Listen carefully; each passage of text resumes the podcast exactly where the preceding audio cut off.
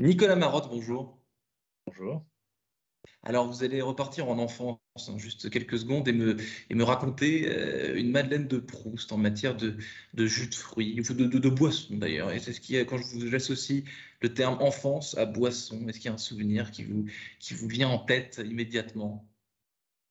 Alors, pas forcément directement au jus de fruits, mais quand je repense euh, aux fruits de mon enfance, je repense à une glace que m'a préparée ma grand-mère avec un presse-purée. Elle prenait des fraises, elle les passait au, presse-purée, elle ajoutait deux énormes cuillères de crème fraîche, elle euh, saupoudrait de citron là-dedans, elle mettait ça au congélateur et j'avais la meilleure glace du monde.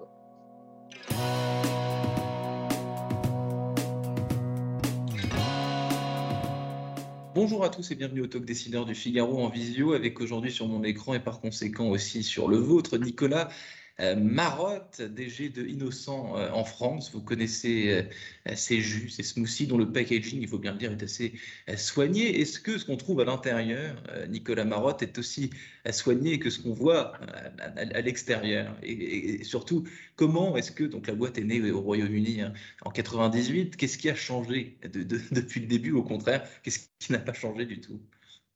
Alors, je crois qu'on a la chance d'avoir avoir une, entreprise qui a été euh, bien pensée dès le départ, et c'est ça qui la rend à la fois originale et avant-gardiste.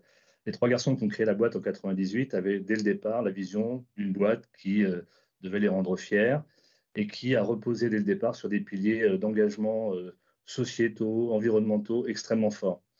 Et c'est vrai qu'il y a 23 ans, c'était pas forcément dans l'air du temps. C'était pas Personne n'en parlait. Personne n'en parlait. Et eux ont eu cette vision très tôt. Ils ont écrit une mission qui est euh, de faire des petites boissons saines, naturelles, délicieuses, qui aident les gens et la planète à vivre mieux. Et depuis, nous sommes les héritiers de cette euh, mission et on s'efforce de l'appliquer au quotidien. Est-ce que c'est plus facile, Nicolas Marotte Je vais reparler ensuite de votre, arrivée à ce, poste, mais est-ce que c'est plus facile justement de, diriger une boîte euh, qui est déjà sur des acquis tendances plutôt que de diriger une boîte qui doit se transformer au contraire pour, euh, pour, pour acquérir des, des, des, valeurs, euh, les valeurs de, de, de leur époque Qu'est-ce que, que ça, ça change? Je, ferai une réponse en deux temps. Euh, la, la, première, évidemment, oui, parce que on a des consommateurs aujourd'hui qui sont surinformés, qui détestent qu'on les trompe et qui regardent de très près ce qui est fait. Et beaucoup de boîtes font des petits efforts un peu tardifs, commencent à communiquer un peu brutalement et un peu rapidement dessus, et elles se font épingler. Alors que la nôtre, elle a eu la chance d'être construite comme ça, elle a été désirée comme ça, ça a été contre vents et marées, c'est des coûts très importants année après année, on ne renonce à rien, on reste sur ces engagements-là, et ça, je crois que les gens font vraiment la différence. La deuxième partie de ma réponse, c'est que même si les efforts de boîtes qui essaient de se transformer sont encore insuffisants, ne sont pas assez longs dans l'accumulation, c'est quand même bien tout est bon à prendre. Il n'y a pas à se poser la question. On doit se transformer, on doit aller dans cette direction. C'est certain, euh, Nicolas euh, Marotte, vous, vous avez parlé de désir. À quel moment, euh, Innocent France, vous êtes désiré, plutôt la question plus, simplement, à quel moment vous êtes retrouvé sur la route d'Innocent? Et parce que vous, êtes, avez passé 20 ans chez, Danone, je crois, vous avez, vous avez bossé dans, dans plusieurs boîtes. Qu'est-ce qui s'est passé à un moment donné? Pourquoi vous ici? Pourquoi vous étiez l'homme de la situation?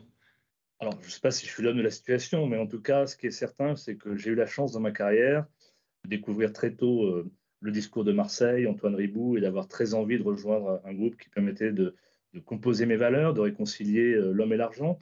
Euh, je, suis un businessman, mais j'adore l'idée de pouvoir faire du business un peu différemment. Donc pendant, des années chez Danone, ça, ça, a été complètement en phase avec ça. J'étais en train de me dire qu'il fallait que je fasse autre chose de ma vie quand les chemins d'innocents ont croisé les miens ils ont souhaité que je les rejoigne. Et euh, c'était tout petit à l'époque, et euh, en tout cas en France. Et je me suis jeté dans cette aventure euh, avec enthousiasme, avec un plaisir infini. Et depuis, je me régale. Avec le sentiment de, parce que par rapport à Danone, Innocent, c'est minuscule, avec le sentiment de rejoindre une start-up, peut-être quelque part, de, de, de, rejoindre une structure minuscule. Oui, c'était l'esprit start-up. C'est encore un peu l'esprit start-up. Alors, on parle un peu plus de scale-up aujourd'hui, mais c'est vrai qu'on garde cet esprit.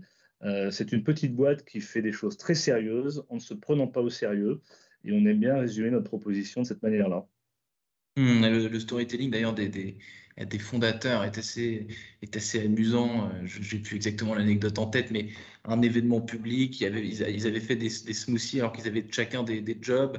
Et donc, euh, ils avaient posé la question sur un panneau, je crois, euh, si on doit tout quitter pour, pour monter une boîte de smoothie, jetez vos gobelets à gauche ou quelque chose comme ça. Est-ce que, est -ce que cet esprit du début, vous dites, c'est encore un peu l'esprit startup, l'esprit scale-up il, il, y a toujours cette, cette, cette forme de, euh, parce que ce qu'on revoit, je parlais de votre packaging au début de l'interview, c'est ça aussi qu'on lit dans, dans, le packaging. C'est plein de couleurs, c'est du sourire, c'est du. Euh, oui, alors l'histoire que vous racontiez, elle est, absolument vraie. Hein. Ils avaient des super boulots, ils étaient bien payés, et ils ont euh, tout décidé de plaquer en un week-end. Alors dans la poubelle, non, hein, celle qui répondait à la question est-ce qu'on doit en faire notre boulot, il n'y a eu que trois gobelets à la fin du week-end. Les gobelets de leur maman qui étaient catastrophés qu'ils puissent abandonner leur belle carrière pour devenir épicier. Alors ils l'ont fait, ils l'ont fait, euh, ils ont, fait ce choix-là. Euh, ils ont choisi une marque un peu originale euh, à partir d'un dictionnaire de synonymes et le logo a été dessiné par une agence de packaging qui a fait faillite très peu de temps après, qui devait être rémunérée en pourcentage d'actions de, la société. Et comme ils n'ont même pas pris ce pourcentage, de toute façon la société valait rien à l'époque, le pourcentage leur est revenu.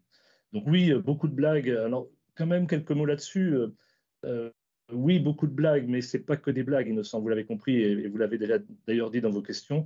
C'est beaucoup de sérieux, c'est beaucoup d'engagement. Et si on était juste à faire des blagues ou à mettre des couleurs, je pense qu'on ne vendrait pas beaucoup de bouteilles. Hmm, surtout de 1998, ça commence. On n'est plus sur une start-up, on commence à 24 ans, c'est quand même, quand même euh, pas rien. Vous êtes le leader. On est, on est à la deuxième génération de consommateurs déjà, c'est vrai, vous avez raison. Hmm leader européen donc des, des smoothies, vous avez lancé un grand programme ambitieux qui s'intitule La Grande Classe Verte. Alors, qu'est-ce que c'est au juste, au-delà évidemment du, jeu de mots, d'une finesse euh, extrême que vous, avez noté Qu'est-ce que c'est exactement? Alors, on, est sur une, une trajectoire euh, de décarbonation euh, extrêmement volontariste.